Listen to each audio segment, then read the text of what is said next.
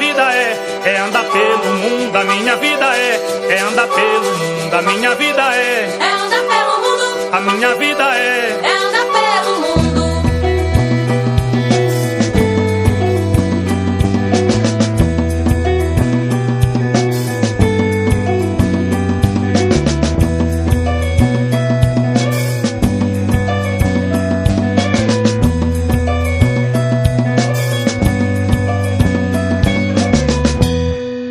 arrumei toda a minha bagagem Pra fazer a viagem eu vou caminhar. Cobra que não manda, não engole sabe A sola de meu sapato deixa se acabar. Quem nesse mundo não percorre estrada É bagagem furada, nada tem pra contar Minha vida é... É andar pelo mundo. A minha vida é... É andar pelo mundo. A minha vida é... É andar pelo mundo. A minha vida é... onde tenho passado De cidade e estado, muda a temperatura. Vou pra outros países de navio e avião Levo em meu coração a saudade de casa. Sou uma cigarra, canto pra bambu gemer Mas quero conhecer mestres e outras culturas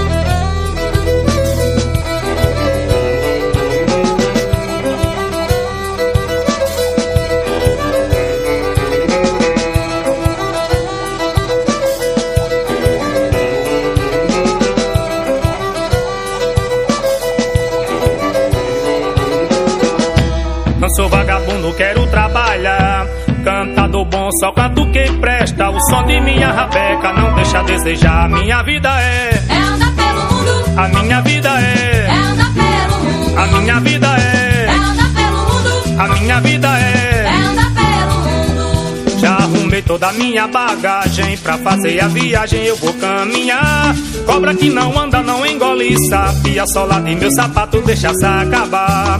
Quem nesse mundo não percorre estrada é bagagem furada, nada tem pra contar. Minha vida é. É andar pelo mundo. A minha vida é. É andar pelo mundo. A minha vida é. É andar pelo mundo. A minha vida é. Meu Brasil, onde tenho passado de cidade e estado, muda a temperatura. Vou pra outros países de navio e avião. Levo em meu coração a saudade de casa. Sou uma cigarra, canto pra bambu gemer. Mas quero conhecer mestres e outras culturas. Minha vida é. É andar pelo mundo. A minha vida é. É andar pelo mundo. A minha vida é. É andar pelo mundo. A minha vida é. É andar pelo mundo. A minha vida é.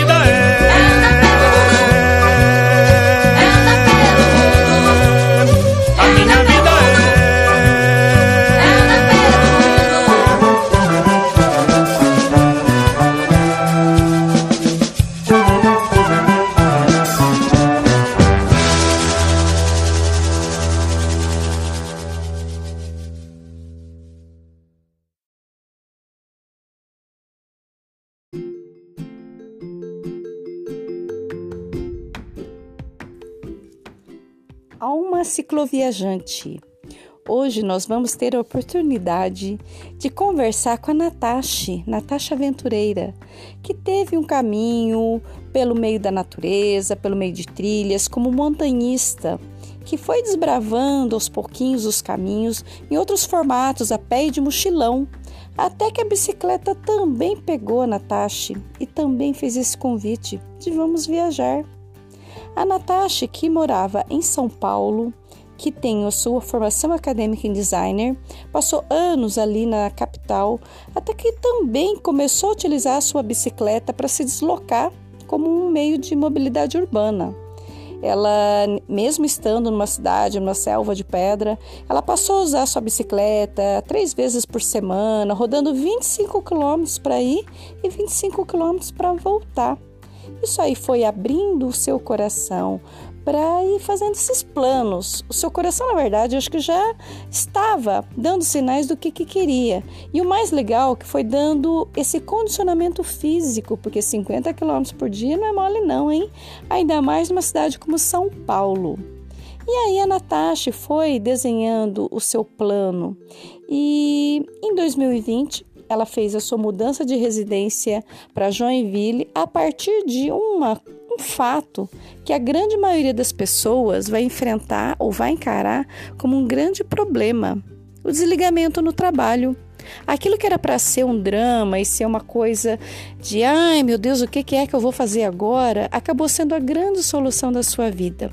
Aquilo que ela estava postergando, esperando, criando coragem para tomar essa decisão, acabou acontecendo por si só. E esse momento de desligamento do seu trabalho como designer acabou sendo o start para ela ir para uma cidade no sul do, do Brasil, em Joinville, e ali ela colocar em prática os seus planos, o seu planejamento e a preparação da sua bicicleta para o início da sua cicloviagem. Natasha partiu de Joinville, passando para o interior de Santa Catarina, ali pela Serra Catarinense, Jaraguá, Rio dos Cedros e foi seguindo. E hoje ela está em Santa Rosa de Lima, que faz parte de um outro circuito de cicloturismo, que é a Colhida da Colônia. Bom, já falei demais. E agora com vocês, vocês vão ter oportunidade de ouvir essa pessoa encantadora que viu na sua viagem vários momentos de mini milagres, onde as coisas foram fluindo de uma forma como se ficassem confirmando o tempo todo: Natasha, você está no caminho certo, você está no lugar certo, na hora certa e tudo está fluindo para você continuar. Bom, Daqui para frente com vocês, Natasha. Bom dia, ou boa noite, ou boa tarde, depende da hora de quem estiver ouvindo. Aqui no canal de podcast Alma Cicloviajante, nós estamos fazendo algumas conversas com alguns viajantes e hoje é a vez da Natasha. Natasha está atualmente em Santa Catarina fazendo um trabalho de voluntariado na Serra Catarinense.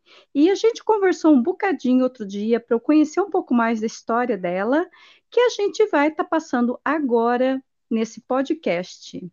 Bom dia, Natasha. Você está bem? Bom dia, eu estou bem sim, tudo ótimo aqui, apesar do friozinho que está começando em Santa Catarina. É, por aqui também. bom, vou apresentar então. Isso, eu vou deixar agora a Natasha falando um bocadinho. É, a gente está falando bom dia, mas na verdade é até estranho, né, Natasha? Porque agora já são sete horas da noite e o friozinho aqui no uhum. Paraná também está pegando. Imagina lá na Serra Catarinense, para quem não sabe, a Natasha está ali para dizer assim, para as pessoas se situarem, ela está próxima de Urubici, próxima de Praia Grande, de Rancho Queimado, por ali é, ali onde tem um circuito da acolhida da colônia, entre Anitápolis Exatamente. e Santa Lima, onde existe um circuito de cicloturismo. E eu andei passando por lá em 2016. Mas eu vou deixar agora para a Natasha se apresentar, falar um pouco dela, da onde ela veio e como é que ela foi parar nessa Serra Catarinense. É com você, Natasha. Olá, pessoal. Meu nome é Natasha, é a minha profissão. Eu sou designer gráfica e também condutora de turismo de aventura.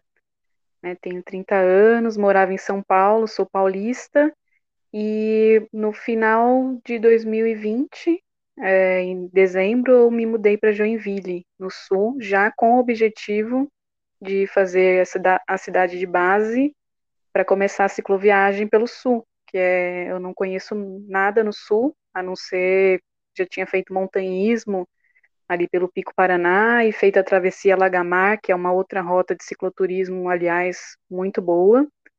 Eu uhum. fiz em 2019 junto com a Estrada da Graciosa. E aí foi um start assim para querer ver mais do sul. E aí em 2020, em dezembro, eu comecei dia 25 de dezembro essa cicloviagem saindo de Joinville e passei por várias cidades já, por 13 cidades, até chegar aqui em Santa Rosa de Lima. E já fiz um pouco do circuito Vale Europeu e agora estou nesse circuito acolhida na colônia. E calhou de começar a fazer voluntariados para que a viagem fosse possível, porque eu não me planejei para ficar tanto tempo na estrada, né, financeiramente.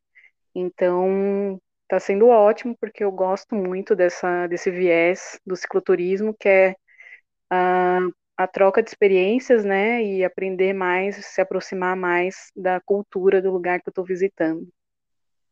Ô, Natasha, e você falou que você morava em São Paulo.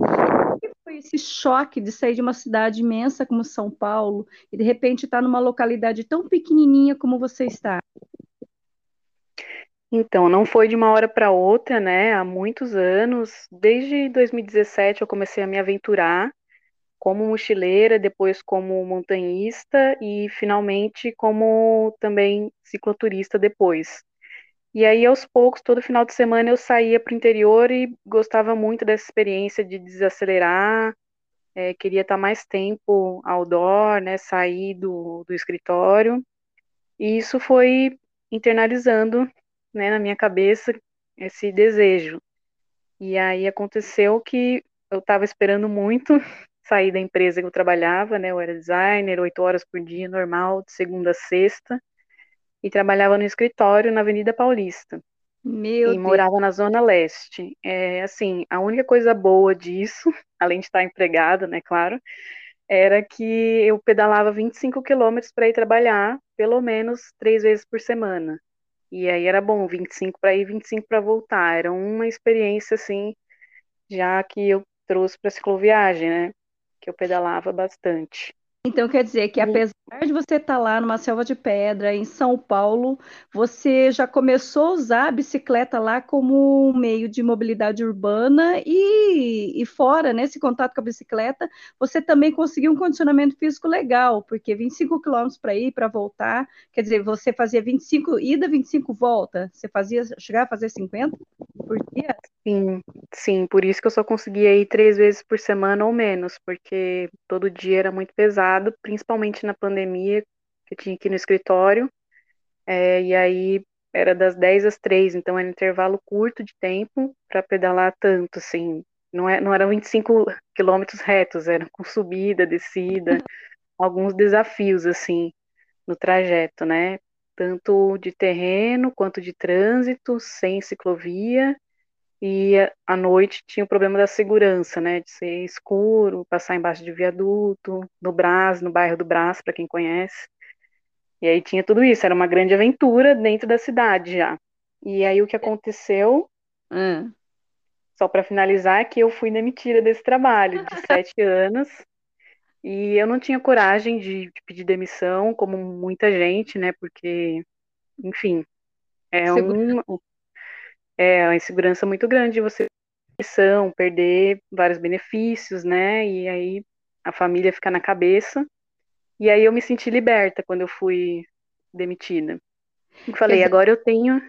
Na verdade, não foi um problema que você arrumou, né? Acabou sendo uma solução daquilo tudo que você já estava borbulhando, né? Para começar a pensar em fazer, né? Sim, para mim foi uma solução. Eu não fiquei triste, nem desesperada, nem nada disso. Eu já tinha muito claro o que eu queria fazer, que eu tinha no mínimo seis meses para viver, assim, o meu sonho, né? Viver o que eu já queria há muito tempo, que era uma, fazer uma cicloviagem longa. Ô, Natasha, e quando você fala, né, que você já começou a ter o contato com o meio outdoor, é, eu também, assim, quando eu comecei com cicloturismo, eu tinha, assim, de bagagem que eu ia muito para mato, acampar em cachoeira, também praticava montanhismo. Isso tudo foi, assim, bem legal pela parte, assim, da gente já estar acostumada, né, com situações, assim, de levar pouca coisa, estar no meio do mato, passar algumas situações que quem só convive ali no meio urbano acaba se assustando, né, fica com um pouco de medo do que que vai encontrar. Então, fala um pouquinho do- sobre essa Natasha que começou, inclusive o teu perfil, né, Natasha Aventureira, como que foi essa trajetória de você começar a ir para o meio do mato, esse contato com o montanhismo, o que que isso te proporcionou, assim, de abrir os olhos e abrir esse caminho para ir para o cicloturismo? Hum. Bom, eu sempre fui aventureira, nunca tive problema com estar, assim, sem uma estrutura, né, dormir numa barraca, eu sempre gostei disso. E quando eu comecei como mochileira, assim, só fazendo excursões para ir em cachoeiras de fácil acesso, eu achava que era muito pouco para mim, assim, que era muito rápido, que o contato com a natureza era muito superficial.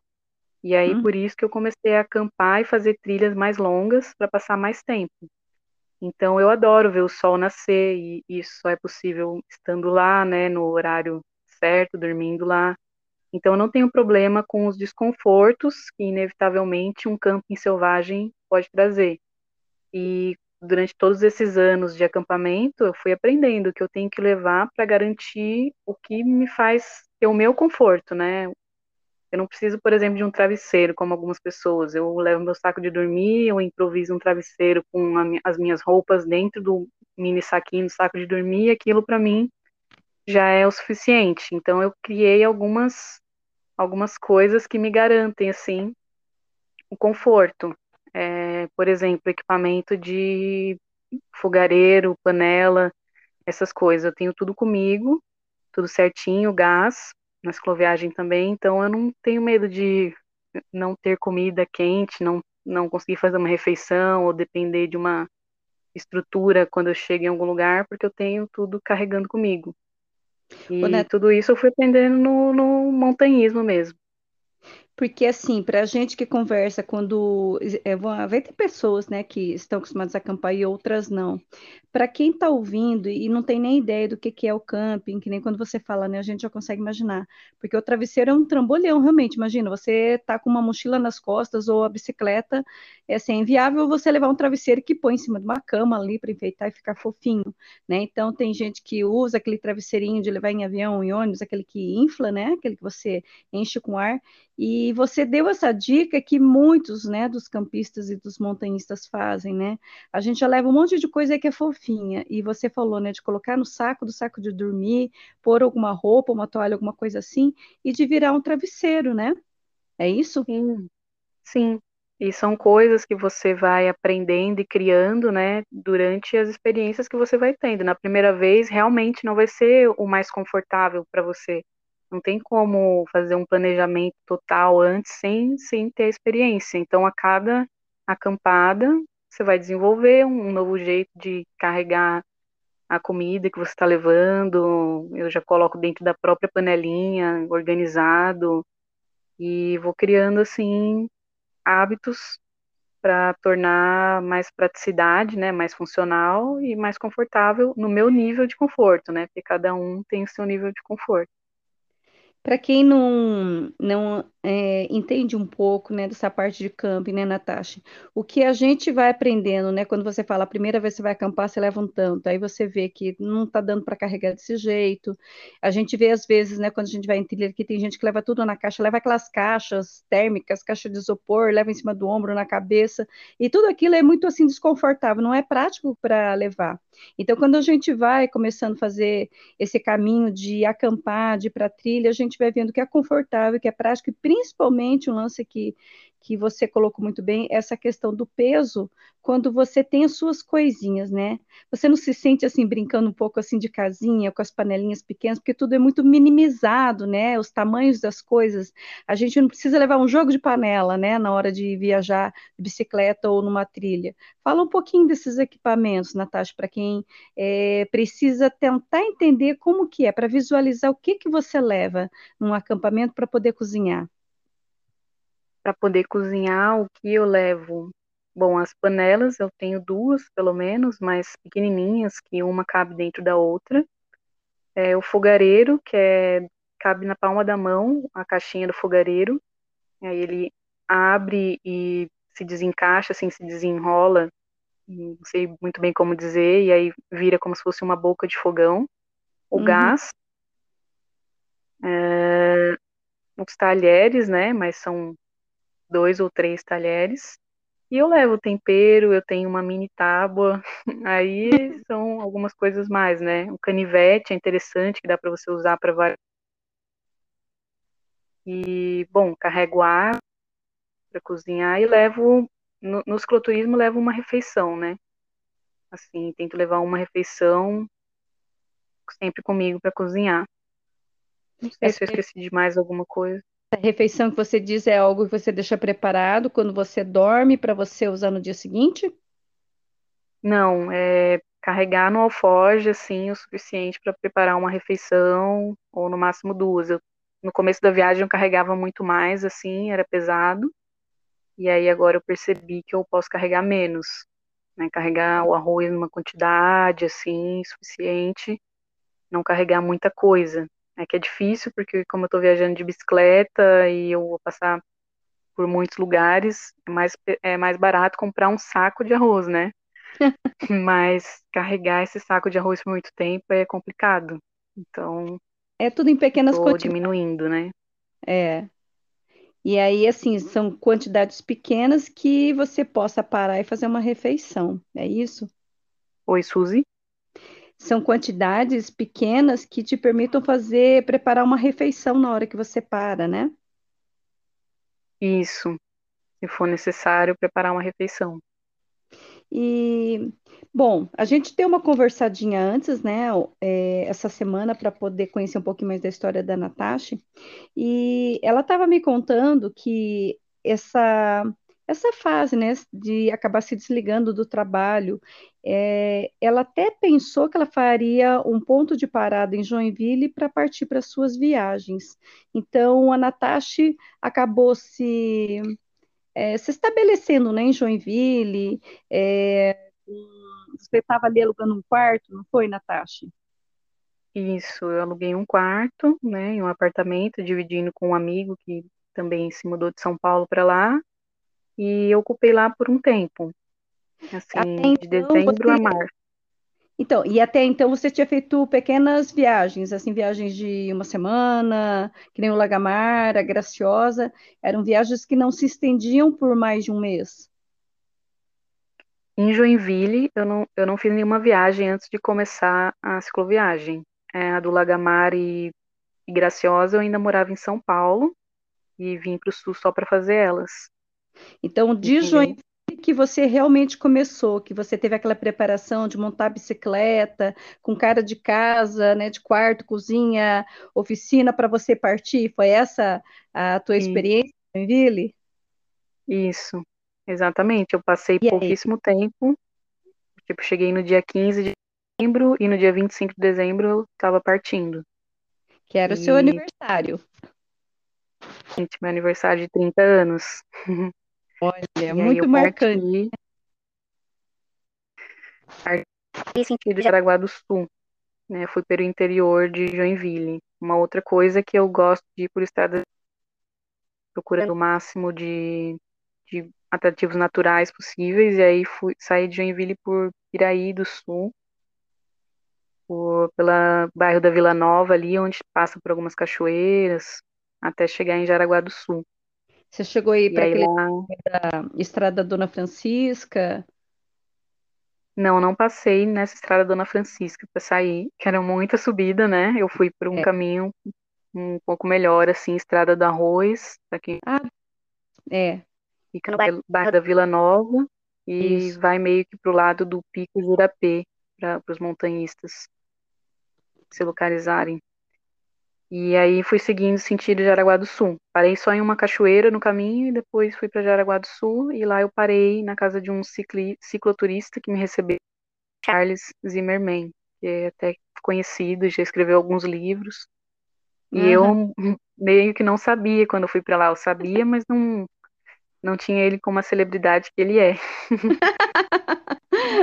Que interessante, né? Porque assim, quando a pessoa já conhece, né, já sabe, já vai conversando, ou já tem até o livro, né? E é bem interessante essa experiência, né? Tanto para ele como para você, né? Chegar e estar ali conversando e de repente descobrindo, ah, eu já viajei, onde você foi? Ah, eu já fui até ali, ali, ali. E ele viajou muito, né, para fora do país, né? E ele viajou muito. Contou algumas histórias dos lugares que ele foi. E era meu aniversário, né? Eu cheguei lá, fui super bem recebida. O bom era saber que eu ia ser recebida por um cicloturista, porque sabia que ia ser bem recebida, né? Ele me cedeu um espaço bem legal lá, não precisei montar barraca, é, cedeu um quarto. Nossa, foi excelente, assim. E ainda comemoramos um pouco meu aniversário. E Que além legal. de tudo isso, como ia ser ano novo, ele ainda topou, falou, ele deu a ideia mesmo de pedalar comigo, seguir comigo ali alguns dias. E aí acabou me guiando de Jaraguá do Sul até Rio dos Cedros, que é o circuito Vale Europeu. A gente pedalou uns três dias juntos. Foi muito legal ter uma companhia nesses dias. Que experiência, hein? Fantástica, meu Deus. Ainda mais por aquela região, né? Porque aquela região é muito bonita mesmo, né, Natasha? Sim, é muito bonita. Tem bastante subida, né? Já vou avisando, mas compensa, são muitas flores no caminho, hortênsias. Aí tem as cachoeiras, tem os paredões de paisagem, assim. E foi muito bom, foi muito bom. E como eu, a maior parte do tempo, viajo sozinha, ter essa companhia nesses presas, não é porque eu tô viajando e eu esteja na solitude 100% do tempo. Sempre aparece alguma companhia assim, surpresa, ou quando eu chego no lugar, ou alguém pelo caminho. E, e o que que você fez? Daí você tinha alguma coisa assim já planejada, ou você foi pegando informações com os locais, pegando sugestões e foi modificando o teu caminho? Como que foi essa, esse decorrer da viagem? No Vale Europeu, você diz? É, dali de que você partiu de Joinville, foi em direção a Jaraguá, e aí você foi em direção àquela região do Vale Europeu, né? Eu não sei se você foi ali por Pomerode, pela Rota em Chamel, se você foi direto para Timbó, porque você falou que foi em direção ao Rio dos Cedros, né? Que é a parte Sim, baixa eu lá do Vale Europeu. fui direto para Rio dos Cedros. Eu não passei nem em Timbó, Timbó nem em Pomerode. Eu fui pelo lado, pelo outro lado da rota. A Hum, gente pegou direto em Rio dos Cedros e lá a gente colocou como ponto de parada um camping que tinha lá na península, uma península lá, Palmeiras, que era próxima da Cachoeira Formosa, que era um ponto de interesse. Só que aconteceu aquelas loucuras é, boas de ciclistas que furou o pneu do Charles em frente a uma casa que estava tendo um encontro de família e aí eles se ofereceram para a gente tomar um café, porque final de tarde, estava chovendo. E acabou que o acampamento no camping não aconteceu nesse dia. Eles, o pessoal dessa casa acolheu a gente, falou: não, tem um, um quarto sobrando, vocês podem ficar. E aí já começaram a acontecer os mini milagres da viagem, né? Nossa, Natasha, fala disso, porque a gente já conversou, né? Eu vou falar aqui que a gente acabou tendo uma conversa antes e a Natasha foi me contando cada coisa, assim, esse, muitas vezes existe um planejamento prévio, né? Que às vezes a pessoa é muito metódica e tem que ser tudo conforme o planejamento, e tem o outro extremo que é a pessoa que não sabe nada de onde ela está passando. E às vezes acaba passando alguns perrengues porque não conhece, não tem ideia de para onde ir, e a Natasha, ela tinha algumas coisas em mente, ela estava me falando esses dias que a gente conversou, e quando ela fala de mini milagres, que nem essa cena, né, para gente que já passou situações de estrada, para, fura um pneu, e ao invés de começar a reclamar e pensar em coisas ruins, aí acontece alguém te ver, te chamar, te convidar para um café e acaba até dormindo, são os mini milagres, as coisas que vão acontecendo, que fluem, e a palavra que eu usei com a Natasha quando eu conversei com ela foi justamente isso, né? Do fluir as coisas e, e ela estar aberta a receber essas coisas. Então, Natasha, comece a contar um pouco mais sobre isso. Vou deixar você falar bem à vontade agora, porque eu acho que agora você tem várias coisas para contar, que é muito legal do ouvinte estar conhecendo sobre a sua viagem. Hum, bom, nesse dia, começando por esse dia, né, uma coisa que poderia ser ruim se transformou numa coisa boa. A gente conversou com a família, sentou, tomou café e no final acabou ficando por lá. Até churrasco rolou. Nunca tinha comido um churrasco é, catarinense, né, que não foi gaúcho ainda, ainda era catarinense. E foi Hum, maravilhoso. A troca já começou aí, foi maravilhosa. Depois dessa cena, né, eu continuei com o Charles mais uns dois dias. Depois eu segui solo para Benedito Novo, ainda dentro da rota Vale Europeu. E em. Benedito Novo, o Charles foi para um hotel e a gente se separou porque ele ia seguir para o litoral e eu ia continuar na serra. E eu não tinha onde ficar em Benedito Novo, não tem camping lá, e eu não sabia onde poderia ficar, né, na cidade, acampar num, de repente, num, acho que era um meio que um estádio lá, não era estádio, um, uma quadra, falou que eu poderia acampar, mas não me senti bem de acampar lá. E aí fiquei num posto de gasolina lá um tempo, o celular, procurando um lugar para ficar, né, porque já eram cinco da tarde. E aí veio o frentista do, do posto e falou, olha, se você quiser, você pode ficar na minha casa, já recebi uns ciclistas lá. E aí já foi o segundo mini milagre da viagem. Olha E aí a gente fica meio assim, né? Porque era, era um cara que tava me vendo ali, você não sabe, né, quem é a pessoa. Aí eu conversei um pouco com ele, aí nessas horas é, é pela intuição mesmo, né? Ele falou, não, meus filhos vão estar te esperando ali em tal ponto de ônibus, só você seguir essa estrada. E aí eu confiei nele, né? Da mesma maneira que ele confiou em mim também, confiei nele e acabei passando a noite na casa dele.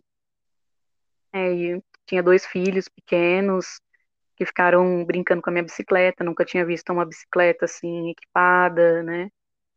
E aí foi a segunda troca bem rica assim durante a viagem. Enfim.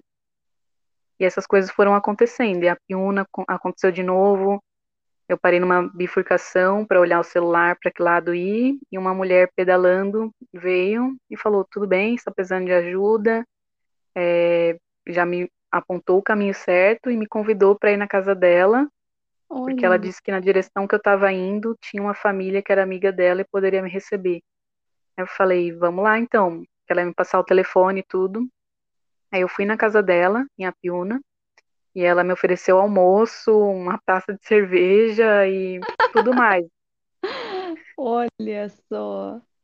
E aí eu segui viagem, assim, 13 horas da tarde, segui, no final da tarde cheguei é, nessa, nessa comunidade, assim, não era comunidade, tinha uma casa, assim, no meio do nada, que era uma das poucas casas que eu passei, que era da amiga dela, e era uma família super carinhosa também, que eu me liguei muito, assim, eles tinham uma criança bem amorosa, bem legal, que eu cuidei um pouquinho dela nesse dia, e me receberam, me colocaram no quarto, não deixaram eu montar barraca, e eles às vezes recebiam ciclistas, mas eles não têm é, nenhuma conta Instagram, nenhuma página, porque eles têm medo de assalto, porque já aconteceu um assalto lá uma vez.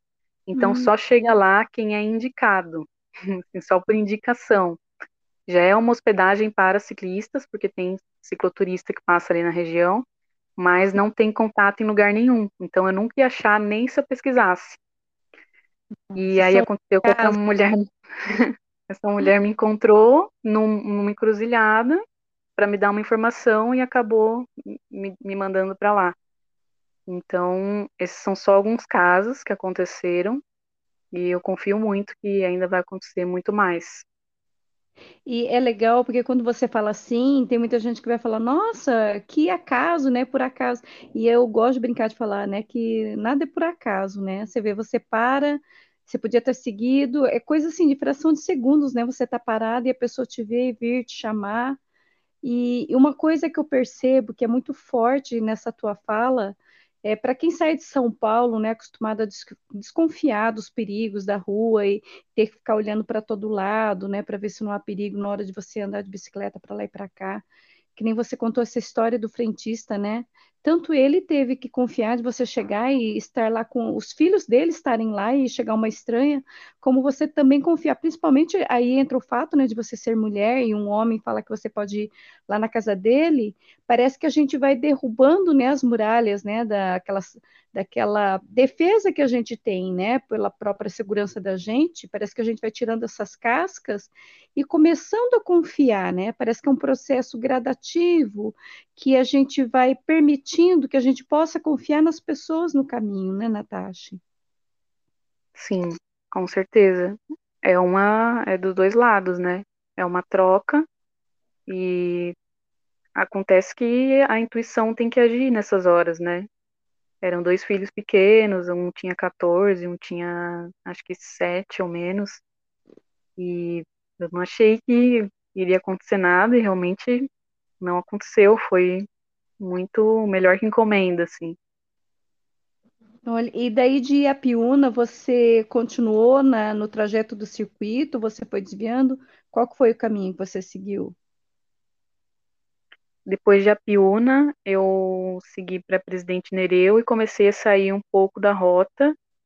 É, passei em Vidal Ramos, que aliás foi uma cidade que me acolheu muito. Eu não tinha ninguém para para me receber lá, não, não sabia nada sobre a cidade e achei no, no aplicativo Strava, que é um aplicativo para ciclistas, um grupo da cidade e mandei mensagem no próprio Strava. Alguém na cidade poderia me receber ou indicar um camping. E aí a. Oi? Deixa eu só te interromper para fazer duas observações sobre o Strava e sobre o Vale Europeu. É, para quem não conhece, o Vale Europeu é muito vinculado ao nome Circuito do Vale Europeu, que é um circuito de cicloturismo. Mas o estado de Santa Catarina, ele dividiu o estado em várias regiões, então tem Vale dos Príncipes, o Vale Europeu, Costa Verde Mar, região da Grande Floripa, tem uma parte que tem um nome vinculado à parte religiosa, aquele perto de... Uh, Nova Trento, e aí vai dividindo os nomes das regiões. Mas o Vale Europeu não é só restrito ao circuito do Vale Europeu, é uma região grande que abrange várias cidades e que compreende também esse circuito de cicloturismo do Vale Europeu, que compreende sete municípios. Então, quando a Natasha menciona que está passando ali no Vale Europeu, ela passou por algumas cidades que fazem parte desse circuito e ela continuou dentro dessa região, mas já saindo desse trajeto, né, desse traçado que é o circuito do Vale Europeu. Porque uhum. as pessoas estão ouvindo, de repente falam assim, ué, mas é Vidal Ramos, mas eu nunca ouvi falar dessa cidade no Vale Europeu, né? Mas de fato faz parte, só que da região do estado de Santa Catarina. E outra observação que eu achei muito interessante, que é uma novidade até para mim, né, o, o, Strava a gente vincula muito ao desempenho, às metas, aos desafios, a poder observar o perfil altimétrico, a média, e como um retrato mais assim de performance, e de tempos e de quilometragens.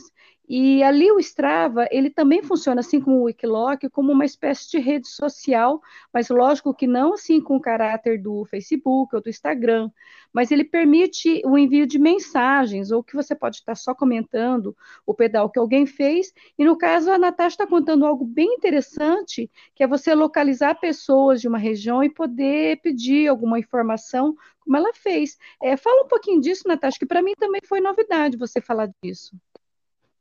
Então, eu sou uma pessoa que pesquisa muito, né? Eu já tinha pesquisado por outras redes sociais, né? Instagram, Facebook, não tinha encontrado nada, e aí eu caiu a ficha. Onde que eu vou encontrar ciclista, né?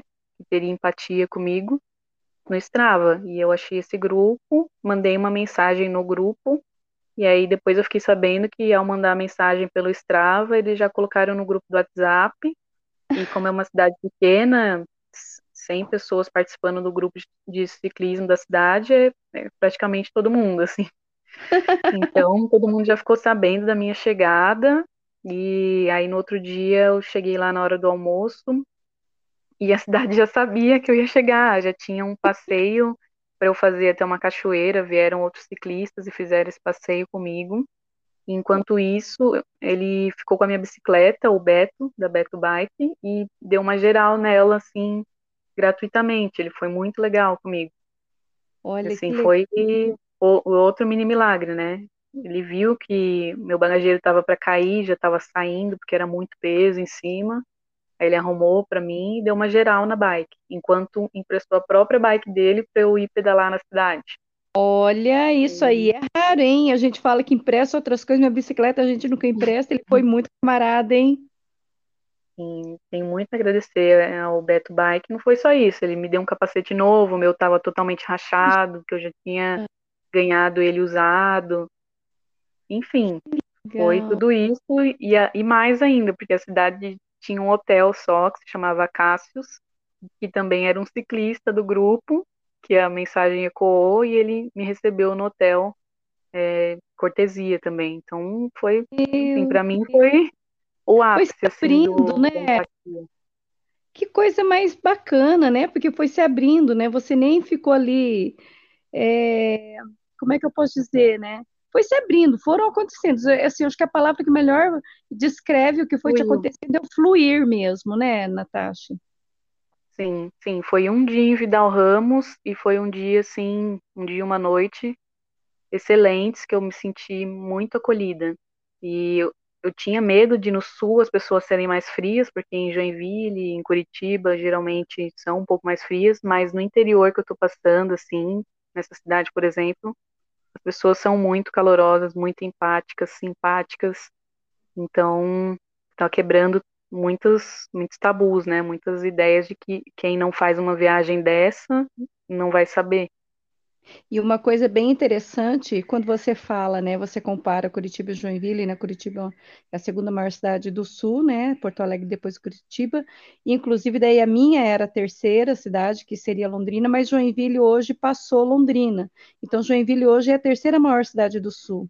Então quando você fala disso, o que dá para comparar é justamente, né, aquela cultura, aquele comportamento de uma cidade maior versus Uhum. as cidades pequenininhas do interior da Serra Catarinense e que muitas vezes, né, quando a Sim. pessoa ela não consegue ter iniciativa de fazer um passeio diferente, ela só faz aquele passeio de pacote turístico, aquilo que está mais em evidência quando você joga no Google lá onde ir é, sobre turismo, ela vai encontrar apenas cidades maiores, com estruturas maiores e com outro perfil de turismo. Então, eu acho muito bacana quando você fala, você desviou, Uhum. você saiu da 101, você saiu ali das cidades mais em evidência do litoral, e você está pelo interior, e você está tendo uma experiência, assim, muito mágica, muito acolhedora.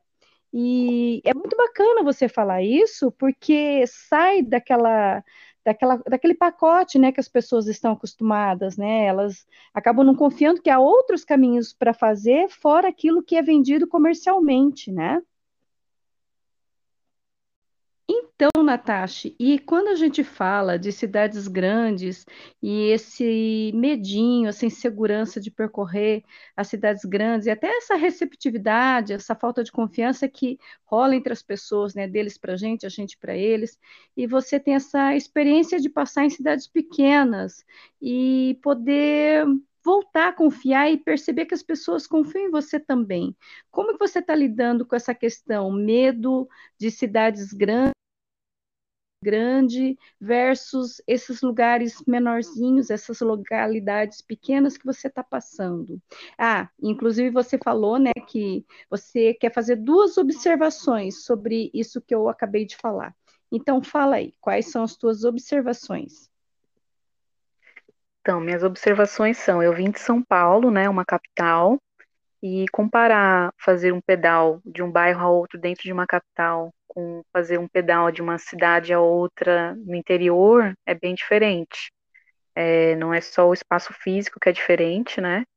É, nossa mente, ela continua é, forçada a pensar como se a gente estivesse na cidade, com medo de passar alguém de moto, por exemplo, e você associar isso com um assalto ou algo assim, se sentir vulnerável.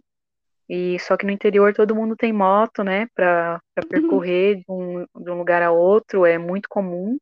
Então não oferece o mesmo risco que se você estivesse na cidade. E eu demorei um pouco para entender isso, é, não só racionalmente, como psicologicamente mesmo, de da minha mente não ter medo quando escutar um barulho de uma moto chegando por trás, assim. Olha que E aí eu começar a Eu cumprimentar a pessoa. Oi, desculpa, eu te cortei, mas você está falando uma coisa que eu, numa cidade de 500 mil habitantes, eu tenho essa mesma reação. Quando eu estou pedalando na cidade ou em alguma estrada e eu ouço, eu percebo a moto, eu já ligo o botãozinho vermelho e fico em alerta. E você fala uhum, né, que no interior, quando a gente vai em serra, principalmente, todo mundo anda de moto. Então não dá para ter medo de barulho de moto, porque senão toda hora você vai estar em sim, sobressalto. Isso. sim, no começo eu tinha medo, né? No começo eu tinha e aí, com- com- tô ali fazendo um esforço, mas com medo. Aí eu comecei a parar com isso no olho, às vezes um motoqueiro pediu melhor e também fazer um contato. Então, tudo isso foi me ajudando. Eu lembro até de uma, um dia que foi a única vez que eu peguei carona, que foi um dia que eu ia passar numa floresta muito grande de pinos dos dois lados, sem nenhuma civilização por muitos quilômetros. Mas eu sabia que o caminho estava certo, né? Eu pedi informação para um, numa casa antes de começar essa floresta. E aí o cara falou: ah, você sabe do lado agora, né, no meio da floresta, e não vai ter nada. Assim, ele falou por falar, assim, né? Mas eu já levei aquilo para outro lado. Nossa, será que é perigoso? Por que que ele falou isso? E aí você começa a criar coisas na sua mente né? E quando passou um, um motoqueiro nessa estrada, aí eu acabei ficando com Hum. E, enfim, foi no começo, né? Eu fiquei com medo, eu não vou seguir. Eles dois rindo assim. E hoje eu tenho quase certeza que eles estavam rindo do short de ciclista, daquela roupa colorida que eu tava usando, dessas coisas, sabe? Não era. Com certeza, porque é muito incomum, né? No, no interior, eu já estava fora da rota, né? Eu já estava numa parte que não passa muito cicloturista. E aí eu parei ali, fiquei com medo de seguir e acabei pedindo uma carona para um próximo carro de um senhor que passou. Mas, enfim, eu, eu perdi muita coisa pedindo essa carona. É, sei lá, talvez não, não deveria ter pedido, não era necessário, né? Hoje eu não pediria mais, porque eu ia entender que era uma. Eles não, não iam fazer mal para mim, né? Era uma coisa que estava na minha mente, vindo desse pensamento da cidade. E a outra coisa que eu ia comentar é sobre rotas lá do B. Né? Eu gosto muito de ir a lugares que saiam das rotas tradicionais, que não estejam assim no roteiro de muita gente, descobrir novas cachoeiras, descobrir novos, novas estradas para pedalar e também sair fora da, do lugar comum, né, das aglomerações, principalmente agora, né? Então é muito legal você às vezes se permitir se aventurar por um caminho desconhecido, né, no meio da, dos seus points da viagem, que eu, eu tenho no Google Maps alguns pontos que eu quero visitar, por exemplo. Só que entre um ponto e outro, eu decido meio que na hora pedindo informação aos nativos qual é a rota mais interessante para chegar de um ponto a outro. Essa é uma, uma dica para planejar a própria viagem e sair do comum. E que muitas vezes, né, eu me lembro assim, quando a gente fala por onde a gente vai, eles falam: não, mas aqui tem uma subida. Não, pelo outro lado ali é asfalto, é só reta, vai por lá, porque a senhora não vai por lá, né? Às vezes, dependendo de quem você vai perguntar, eles não conseguem entender por que, que você vai pela serra, pela terra, por onde tem cachoeira, por onde você vai rodar mais quilômetros e tem subida, né? Então, dependendo de para quem você pergunta é, não dá para entender qual, por que você está fazendo aquela outra opção que na cabeça deles é muitas vezes é mais difícil. Né? Então, quando você coloca assim, qual é o caminho mais bonito, por onde eu vou ver coisas mais bonitas, aí eles vão entender o que, que você quer e podem realmente te ajudar, né? Nada como perguntar para quem é da região, né? E, ô, Natasha, eu dei muita risada aqui a hora que você falou, né? Que eles estavam te falando do caminho, muitos pinos, uma estrada longa, muitos quilômetros, né? E depois você falou que depois você percebeu que eles estavam rindo era da sua roupa de ciclista. Isso é uma coisa assim que a gente sempre brinca conversando entre a gente, né, entre os cicloturistas, e daí, né? E aí são as tribos diferentes e cada um vai do jeito que me melhor se, se sentir, né? Mas a gente ouve, assim, conversando com cicloviajantes que estão na estrada há meses e anos, assim, é, que muitas vezes partem do Brasil, partem da sua cidade, com as roupas que estão acostumadas a pedalar, muitas vezes é a roupa de ciclista mesmo, e com o passar do tempo, que eu escuto muito, né, eu estou reproduzindo fala de outras pessoas e algumas, alguns pensamentos meus também, é, que depois eu vou, te, eu vou até contar, fazer um gancho aqui, contar também uma situação que eu passei. Mas a situação, sim, de sair com a roupa de ciclista e com o passar do tempo você perceber que é mais legal você não estar tá com a roupa de ciclista estar tá com uma roupa comum para você ter uma aproximação maior com o local. Eu queria que você falasse sobre isso, e antes disso eu vou te contar um caso, né, que foi justamente o que eu passei, que muitas vezes eu em estrada, eu coloco uma roupa que fica melhor sinalizada, onde eles percebam que é uma ciclista passando, apesar de eu não ser muito ligada nisso, de roupa de ciclista, mas eu procuro sinalizar muito, principalmente quando estou em acostamento de estrada. E aí, quando eu chego num lugar, né, como aconteceu esse final de semana passado que eu peguei estrada, eu cheguei, dormi num lugarzinho lá, num camping, e eu pus uma roupa normal, uma camisa e uma calça comprida, e saí para pedalar até uma outra localidade. E fui almoçar num lugar lá que eu já conhecia. Aí o pessoal que estava lá, que tem bastante gente de cidade maior, né, aqui da região, é uma dessas pessoas, ela, o marido dela faz triatlon, faz Ironman. Ela olhou assim para mim, ela sabia que eu tinha chegado de bicicleta, ela me conhecia, né? Ela falou: Ué, mas é, você trocou a roupa para vir almoçar? Eu falei, não, eu pedalei com essa roupa. Aí ela ficou assim com aquela cara assim, não tô entendendo. Ué, mas você pedalou com essa roupa? Você não estava de bermuda, de pedalar, né? E foi sim uma situação muito engraçada, porque muitas vezes a gente vincula né, a roupa ao que você está fazendo. E eu queria que você comentasse, não, não sei exatamente o que você quis dizer, né, quando você fala tua roupa de ciclista, bermuda de ciclista, colorida, e as pessoas estranharem. Você percebe que se você tiver vestida de um jeito ou de outro, a receptividade é diferente, ou o respeito na estrada é diferente, ou os locais se sentem mais próximos de você? Como que é isso, a questão da vestimenta? Sobre a questão da vestimenta, é, agora nessa segunda parte da viagem, aliás, né, que eu tive que refazer a minha mala, né, que eu saí de Joinville de vez. é, para quem não sabe, eu estava alugado um quarto lá e agora eu tirei todas as minhas coisas, desaluguei o quarto e resolvi que eu só vou morar novamente em algum lugar no final da viagem. Então, refiz minha mala. E eu não abandonei ainda os shorts de ciclista, aquele que tem um estofadinho embaixo, né? Que ah. fica feio, né? O meu é preto, assim, discreto, mas mesmo assim fica meio feio.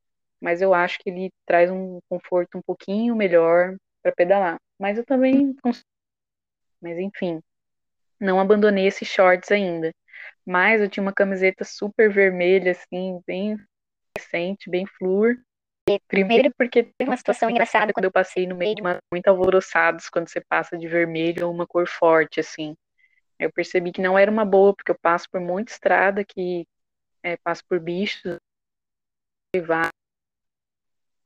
até búfalos e eu não quero chamar a atenção deles porque eu ainda tenho um pouco de medo deles virem atrás de mim e em, em, em segundo lugar eu não quero alterar muito a paisagem assim uma poluição visual, não quero chamar a atenção dessa maneira, né?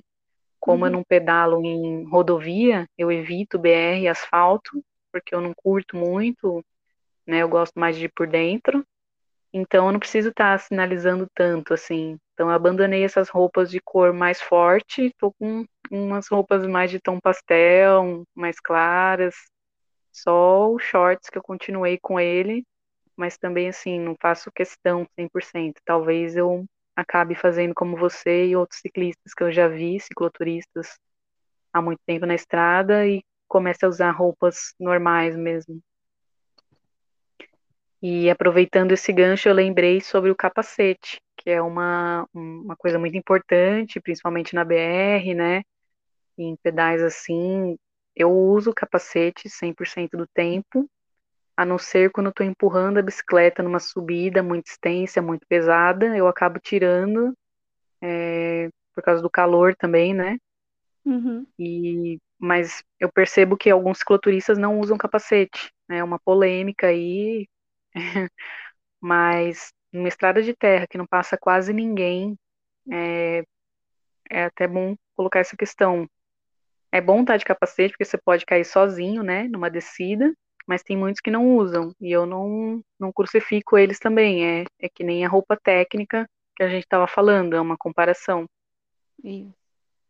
Se for uma questão de segurança, né, eu ando super devagar às vezes, porque eu tô pesada, né, na subida é pesado para subir, na descida eu não quero bater muito minha bagagem para não danificar algumas coisas que tem, nem é, para não furar o pneu, que já aconteceu, de ficar batendo muito a bike na descida e furar o pneu de trás. Então, ou, seja, eu vou devagar. E indo devagar, o risco é bem menor, né? Então, eu uhum. poderia abandonar o capacete ou não? Essa é uma questão bem, bem discutida às vezes, né? Pelos bem... cicloturistas. É. Então, Natasha, aí você fala desse lance de roupa e que é interessante, né, passar a usar algumas roupas mais comuns, você está tá pensando nisso. E o que a gente tem que ter em mente que quando um cicloturista escolhe a roupa, seja ela para um jeito ou para o outro, o principal não é essa questão de como você está usando na cidade, né? É, no calor uma regata, no frio uma roupa mais comprida, ou uma questão sim pessoal, mas a gente passa a aprender a ver o uso da roupa como algo para segurança, para prevenir algumas quedas, alguns ralos. É, o que, que você tem para falar sobre isso? O que, que você aprendeu durante a cicloviagem sobre usar isso ou aquilo? Então, é, tem que ser algo funcional, né? Tem que ser algo que vai te ajudar nessa questão da segurança, não só não tem muito a ver com beleza, nem com nada disso. É, em 2016 eu fiz uma cicloviagem, que foi o Caminho dos Anjos, em Minas Gerais, e eu não tinha experiência ainda, né? E eu fui sem luvas e de regata, né? Tem várias fotos minhas de regata, assim, bem, bem à mostra os braços, né? E eu levei um super tombo numa, numa descida lá, que eu soltei um pouquinho o freio. E o que aconteceu? Eu ralei a minha mão bastante e o meu braço bastante aqui no ombro. E depois disso, nunca mais, né? Eu aprendi a usar luva, né? Na próxima cidade eu parei, comprei luvas. e a primeira coisa que vai para o chão é a mão, né? E, e a mão você usa ela para segurar o guidão, né? 100% do tempo. Então é muito importante. Então, luva essencial, eu sempre uso agora em qualquer pedal, até na cidade para ir na padaria. é, se bem que eu vou devagar e tudo, né? Nem precisaria muito, assim, né? Mas eu gosto de usar porque eu tenho a lembrança da dor que eu senti ralando a mão toda.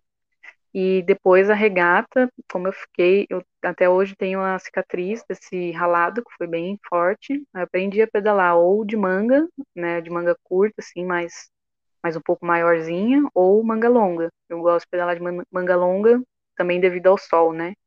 Eu sou é. muito branca, esqueço de passar o protetor várias vezes e também suando muito. Então a manga longa ela me garante dupla proteção, né? Tanto se eu cair, né? É, para não ter muitas escoriações e o sol também. Olha, e isso você vai aprendendo na experiência, né? É muito legal.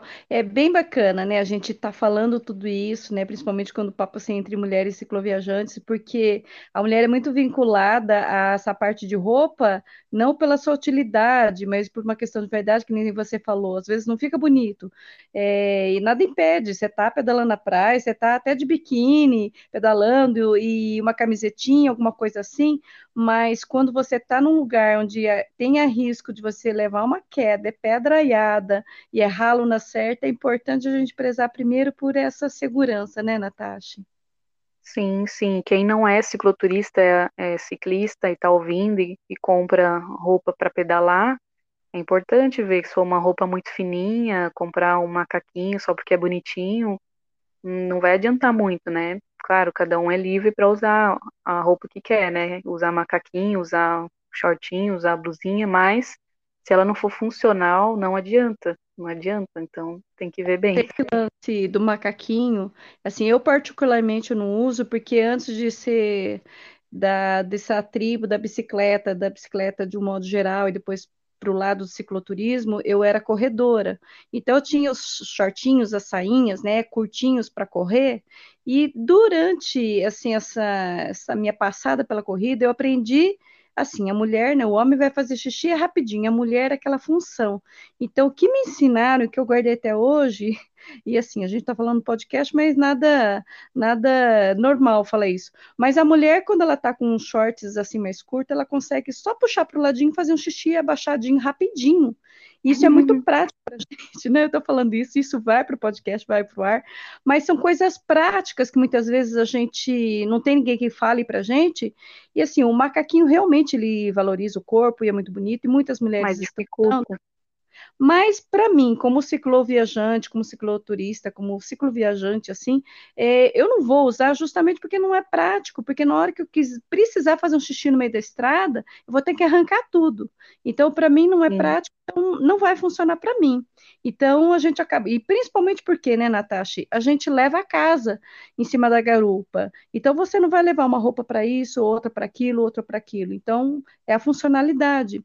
E quando você fala, né, da, de que os cicloturistas acabam optando pela roupa normal, justamente por isso, né? Porque se você tiver a roupa de pedalar, a roupa de, de jantar, a roupa de ir ali no mercado comprar alguma coisinha, muitas vezes você acumula mais peças.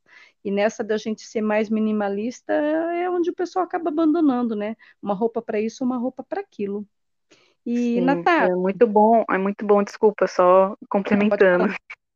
Pode falar. É muito bom falar sobre isso, porque se a pessoa está virando a chave de ser um ciclista urbano, um ciclista de performance de estrada para um cicloturista, é diferente, né? É, é. De repente você vai fazer uma viagem, assim, pedalar um, um pedal um pouco mais longo e tá com esse macaquinho, pode dificultar. Até o short de ciclista me atrapalha um pouco, que não dá para fazer isso de, de não ter que tirar ele todo, né?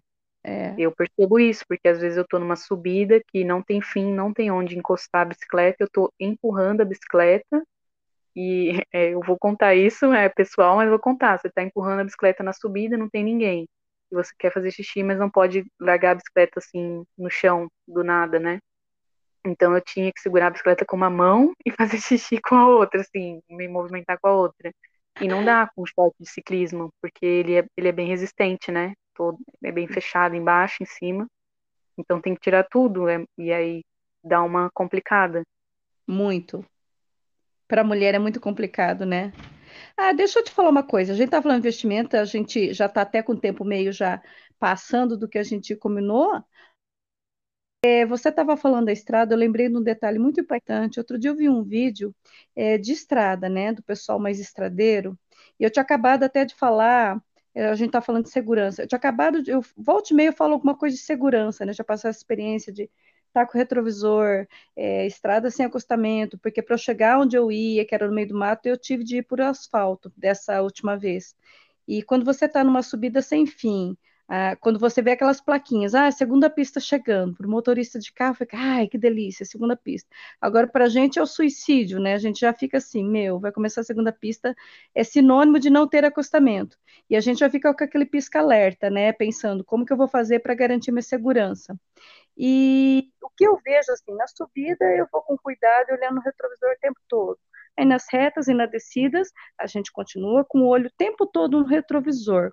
E outro dia eu vi um vídeo de uma cena assim do pessoal que é mais estradeiro, que visa muito a performance, que é onde eu já até mencionei aqui, Natasha, que qualquer pecinha a mais, que nem quando eu pedalo, quando eu pedalava nos grupos de mountain bike, sempre com a garupeira, que eu não, nunca tiro. Aí o pessoal sempre me tirava um sarrinho e falava, ah, por que você não tira isso aí? Isso aí é peso, isso aí atrapalha o desempenho, né? Falei, ai, para mim é, é treino de peso, né? Eu falava brincando, né, para não entrar em conflito, mas é uma coisa que eu não, não tenho necessidade de tirar, porque para mim não é importante. E uma das coisas que eu vejo, sabe, Natasha, esse lance do retrovisor, para a pessoa que está sempre pegando estrada e acaba priorizando essa questão de performance, de tempo, e está na estrada, e está no acostamento, e o vídeo que eu vi era a pessoa toda hora olhando para trás para sinalizar, e toda hora olhando para trás e sinalizando. O de bom é que ele estava sinalizando, mas o de ruim, que eu acho extremamente, sim, perigoso, essa olhadinha para trás. É, você falou que você está passando mais por estradas de terra, né? É, como que você vê essa questão do uso do retrovisor? Eu sei que você passou alguns pedaços de asfalto, aquela estrada do arroz é uma estrada bem linda, mas ela é sem acostamento também. É, como é que você vê esse lance do retrovisor, Natasha? Nossa, eu acho bem positivo o lance do retrovisor, mas eu em estrada de terra eu, eu confesso que eu não tenho retrovisor ainda, mas eu acho hum. super positivo hum. e colocaria e usaria. E realmente atrapalha mesmo olhar para trás na, na rodovia, né? Eu pego pouquíssimo e a estrada do arroz eu peguei ela bem cedinho, não estava passando quase nenhum carro, hum. mas facilitaria muito mesmo. É uma boa dica, uma ótima dica. É isso mesmo. É, eu sou a, a, a que faz a campanha do retrovisor mesmo. Mas é bacana a gente estar tá trocando essas ideias. É, Natasha, eu vou combinar com você, é, te convidar para a gente continuar essa conversa, porque eu sei que você está num lugar que você tem muitas experiências para compartilhar com o pessoal que está ouvindo. E conta para quem está ouvindo aqui, que eu já sei onde você está. Dá uma dica aí, um spoilerzinho da, desse lugar que você está, que também tem um circuito de cicloturismo, que é uma coisa bem peculiar, é bem diferente. É um circuito um pouquinho mais desconhecido da, da galera em geral. Conta um pouquinho do que tem, porque uma coisa que eu lembro que tem aí, que é a agricultura, que é a economia autossustentável, as propriedades elas oferecem, o que elas produzem. Então, dá uma brechazinha do que você está fazendo, onde você está e como que é a característica desse lugar que você está hoje.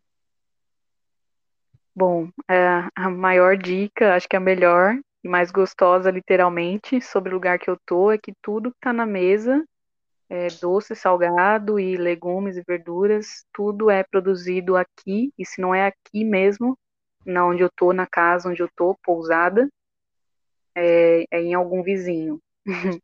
então, tudo que está na mesa aqui, eles fazem vários doces, doce de pêssego, né, geleia, é, o feijão e o arroz também, inclusive, tudo é feito aqui, e é muito gostoso, muito, extremamente, é muito bom.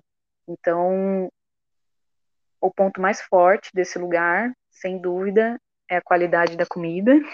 E depois que eu estou numa casa de família, é a qualidade da comida que é excelente, é o que todo mundo comenta quando vem para pousada, pousada do Encanto que eu tô. E aí essa rota acolhida na colônia se chama assim porque você fica na casa de uma família que antes não era turístico, era, eles eram agricultores, né, e trabalhavam com isso. E aí, após esse projeto, eles começaram a esse turismo de base comunitária, né, e, e também vendem os seus produtos para os turistas, além de você consumir, né, nas refeições, também você pode levar para casa um pão integral, um, um, aqui é feito pão de cará, batata doce e farinha de milho. Imagina, o pão é como se fosse um prato de feijão e arroz. Por isso que eu falei que a comida aqui é outro nível. E é, é outro nível. Então, minha experiência aqui está sendo aprender muito sobre essa parte de, de gastronomia. E fora isso, né, estou morando com a família aqui, né, há um tempo, alguns dias já, né? Na verdade, acho que já faz um mês. E eu tô fazendo plaquinhas para decorar e sinalizar a pousada. E em troca disso, é, eu tô aprendendo muito. Assim, aqui tem várias árvores, por exemplo, é uma mata preservada. E eu estou sinalizando também o nome das árvores, então eu faço as trilhas aqui com o senhor Valnério, e ele me conta muito, me dá muito conhecimento sobre o que tem aqui ao redor. E é isso, dia a dia, até tocar acordeon, que ele toca, ele chama de gaita aqui, né? Já é. tive umas aulinhas e já aprendi alguma coisa. Então, Olha. Então a troca é muito rica. É, eu visitei outras propriedades, né, que trabalham aqui com agroecologia, da acolhida na colônia e também da certificação de orgânicos que eles têm, que um, é, um vai na propriedade do outro para ver se está tudo ok, né? Então, a, a ideia de comunidade aqui é muito forte, é uma cidade pequena, eu estou em Santa Rosa de Lima, e, por exemplo, se eles têm um problema na cidade para resolver com, é, por exemplo, pernilongos. Ah, tá dando uma onda de pernilongos. O que vamos fazer? Tem uma reunião sobre isso, uma pesquisa da prefeitura e todo mundo se coloca para mudar a situação, para agir. Hum. É, eu estou aprendendo muito, assim, de de várias formas aqui em Santa Rosa e está sendo muito rico para mim e bom ter parado aqui por tanto tempo, né? Nossa, Natasha, você você se prepare que o próximo episódio eu vou querer que você fale assim mais detalhadamente ainda, porque eu estive aí já fazem cinco anos, né? É, o circuito estava começando, não é um circuito só para cicloturismo, é um circuito para turismo e tem essa pegada mesmo de ser autossustentável. E para quem nunca ouviu falar, deve estar sendo assim super novidade. Então, é bem bacana a gente poder dar esse espaço num próximo episódio para você falar assim mais detalhadamente ainda, falar dessa propriedade, de como que é isso tudo que você está falando, né? Das decisões coletivas, de como que eles fazem e as rotas também, né? Porque eu me lembro que eu passei tanto nos braços que fazem parte do circuito, como outros caminhos que levam para outras propriedades. E tem um lance bem legal também que eu lembro que eu olhei na, no teu perfil no Instagram, do caminho que você fez até a, Serra Geral e que vai abrindo caminhos para outros lugares mais. Então, é, a gente a gente pode fazer isso, Natasha, no próximo episódio, você contar mais ainda sobre esse lugar tão gostoso que você tá? Sim, com certeza. Aqui tem muito. Eu não falei nem da Ecovila, nem da, de subir a Serra Geral aqui como montanhista, que eu estou fazendo tudo isso dentro da cicloviagem, né?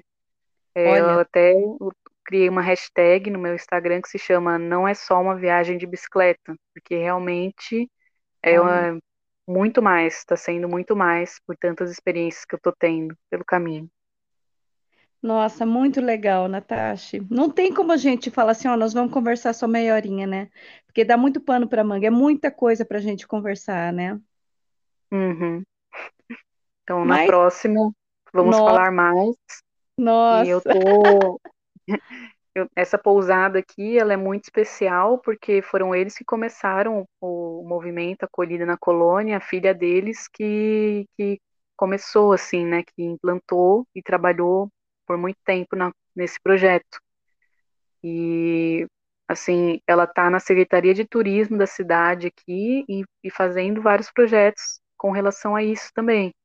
Então, vai ser muito legal o bate-papo. Posso até pegar muito mais informações com ela para passar. Isso, pega sobre sim pega assim, que daí vai tornar mais rico e ajuda também a divulgar esse trabalho, porque o pouco que eu conheci, eu já me encantei, eu não voltei mais, já fazem cinco anos, e é um lugar que eu gostei. Eu fui duas vezes, na verdade, no mesmo ano eu fui duas vezes. Eu fiz o lado lá de Anitápolis, fiz uns trechos de Santa Rosa, mas ainda eu acabei tomando uma queda, né, num desses trechos aí, e voltei para terminar depois. Mas é bem legal se você conseguir mais informações ainda. Aí no, na descrição do episódio vou colocar o teu perfil do Instagram, se você tiver o perfil também do pessoal daí da, do circuito, aí você me passa também e a gente divulga isso, tá bom? Tá bom, beleza. Tati. E deixa uma mensagem, então, para quem está conhecendo o cicloturismo, para as meninas do grupo, das mulheres cicloviajantes, para as pessoas que estão se encantando pela bicicleta como uma forma, além de mobilidade urbana, além daquele brinquedo de infância, como uma possibilidade de viajar. Pode falar, Natasha. Nossa, a minha, a minha mensagem, eu acredito que eu vou focar no, no tema que estou batendo na tecla agora, que é viajar devagar, né, chamado slow travel.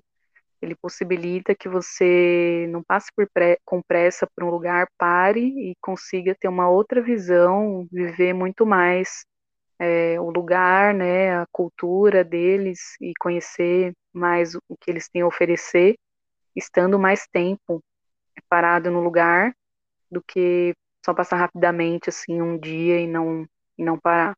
Então, se eu puder dar uma dica, uh, com a minha experiência atual, seria essa, né? Muito legal. Você sabe que o, a primeira parte do meu livro chama exatamente Aonde vai com tanta pressa? Então, eu estava ouvindo você falar, falei, meu, é, é, inclusive, é, na época de definir o nome do livro, eu já estava até pondo essa frase na capa do livro, mas aí ficou muito poluída, era muita palavra, muita informação, e eu acabei pondo só no primeiro capítulo. Porque quando eu ouvi essa frase a primeira vez, eu falei, gente, isso aqui define a ideia, a alma, né, do cicloturismo, que é passar sem pressa, né? Para que tanta pressa, né? Gostei muito, viu? Ela resume bem essa frase que você falou, slow travel. Muito bom. Gostei muito de falar com você, Natasha. Ah, muito obrigada, Suzy. Foi muito bom é, conversar, assim, conversando, falando, a gente também aprende, a gente também reflete, né, né faz reflexões sobre o que o está fazendo mesmo, né? E é muito Sim. bom. Então agradeço. Ah, que bom. A gente se vê então numa próxima e a gente vai marcando então para uma outra vez essa continuação dessa conversa, tá bom? Ok, ok. Muito obrigada então. Até mais. Até mais. Beijo. Tchau. Beijo. Tchau, tchau.